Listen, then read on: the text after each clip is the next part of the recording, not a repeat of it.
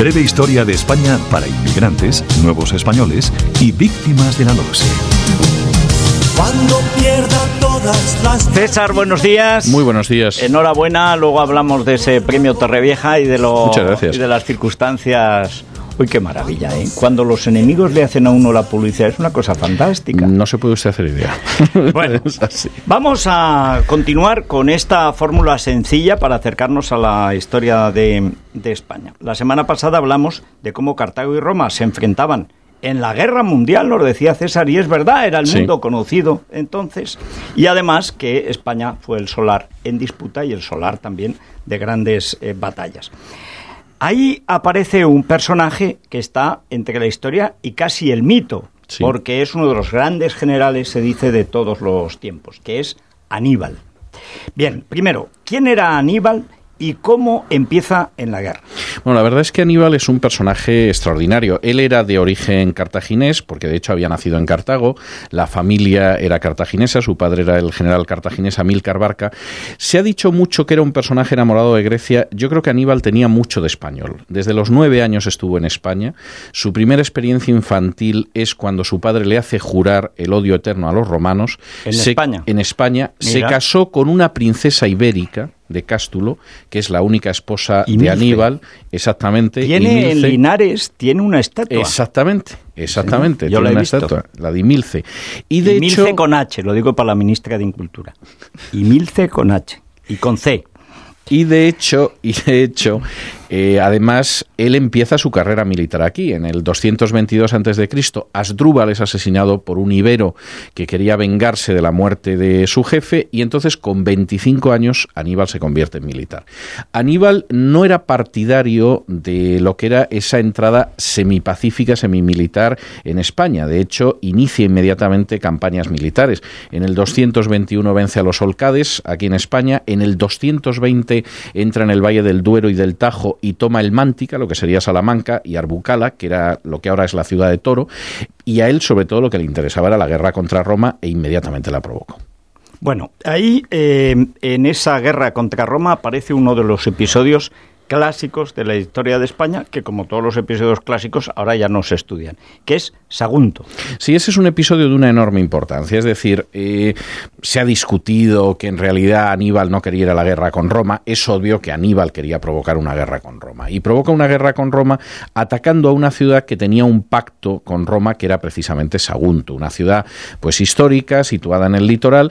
Y en la primavera del 219, Aníbal dice que va a terciar en una disputa que tiene Sagunto con los turboletas, que era un pueblo cercano, lo Con cual los turboletas de Teruel. lo cual lo cual era absolutamente falso, por supuesto. ¿Tú te das Efectivamente, cuenta, sí, sí, al final todo los se turboletas, repite. dice, de ahí viene turbulentos. No, no, no, no, no tiene nada que ver. Pero es verdad, los turboletas verdad. eran de la parte de Teruel pegada a, a Valencia. Exactamente. Entonces, bueno, cuando Aníbal pretende eh, de alguna manera humillar a Sagunto, no porque le importaran los turboletas, sino porque era la manera de provocar a Roma, pues Sagunto se niega a plegarse a los deseos de Aníbal y decide resistir. Bueno. decide resistir, además, por varias razones. Es decir, decide resistir porque era una ciudad muy próspera. De hecho, los tesoros legendarios de Sagunto pues eran míticos y seguramente eso excitó la avaricia de Aníbal. Decide resistir porque era una ciudad que amaba la independencia y decide resistir porque creía en un elemento que los romanos denominaron la devocio, la devoción, la lealtad, que era el estar vinculado a un jefe o a un aliado de manera inquebrantable. Que esto en, Que en este caso en la era Roma. Hispania de entonces era casi la única religión política que se observaba. Exactamente, la devocio. De hecho, el, el predecesor de Aníbal, como decíamos antes, Asdrúbal, es asesinado porque precisamente un ibero considera que es absolutamente intolerable que, que realmente pueda salir impune de haber acabado con su jefe. ¿no?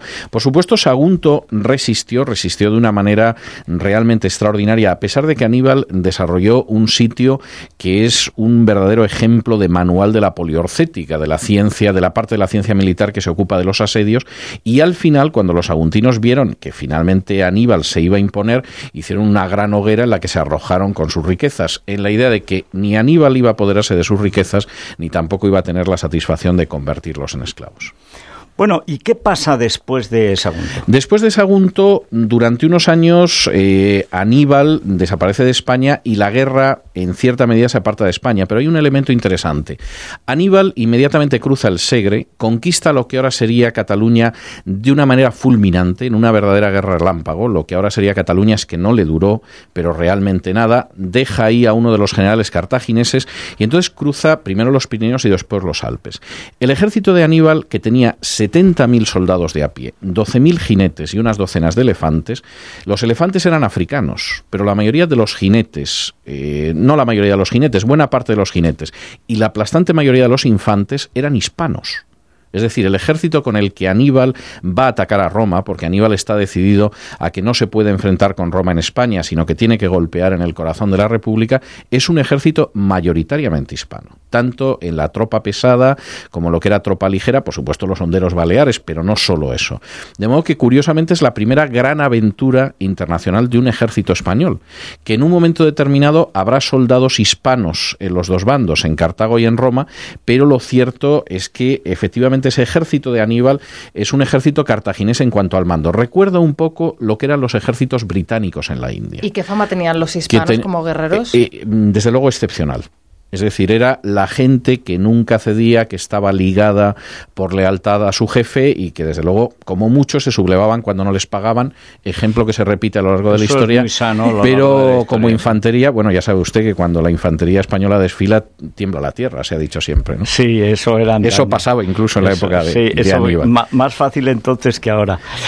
Bueno, y por último. La presencia, la presencia cartaginesa, pues acaba. Al, al, caer derrotado al Aníbal. caer derrotado Aníbal, sobre todo en el 202 antes de Cristo en Zama. ¿Qué sucede en ese momento? Bueno, lo vamos a ver en las próximas semanas, pero lógicamente lo que sucede es que España, que solo de manera muy periférica había sido tocada por Roma, que tenía algún aliado como la ciudad de Sagunto, cae dentro de la esfera de Roma. Y ahí sí que España va a sufrir su gran transformación. No es una influencia solo como la de los fenicios o la de Cartago, sino que efectivamente España se va a encontrar con uno de los elementos absolutamente esenciales para su constitución. Muy bien, pues eh, no te vayas, César. Eh, vamos a acercarnos, vamos a acercarnos a, Pilar Cisneros eh, porque tiene su promoción de Planeta Directo y después las grandes mujeres de la historia de España, Rosa Chacel. Enigmas de la historia.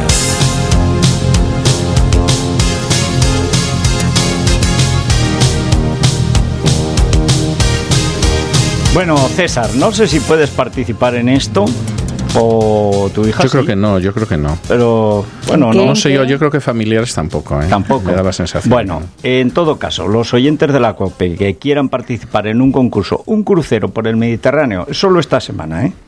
Eh, pero ayer ya, hoy también, mañana y pasado mañana, para dos personas una semana, eh, Barcelona, Palma, Palma de Mallorca, se entiende, Túnez, Sicilia, Roma. ¡Qué maravilla! ¿Eh? ¡Qué ¿Eh? maravilla! En este tiempo, además, que es fantástico.